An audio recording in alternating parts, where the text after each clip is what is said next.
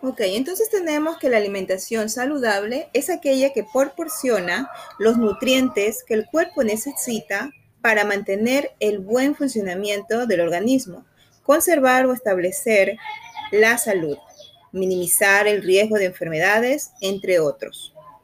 Entonces tenemos que la alimentación saludable consiste en ingerir una variedad de alimentos que te brindan los nutrientes que necesitas para mantenerte sano, sentirte bien y tener buena energía.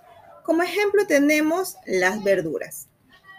Por otro lado, tenemos los alimentos no saludables, que estos son altamente procesados y tienden a tener un bajo contenido de nutrientes y un alto contenido de calorías vacías. Como ejemplo tenemos las papas fritas.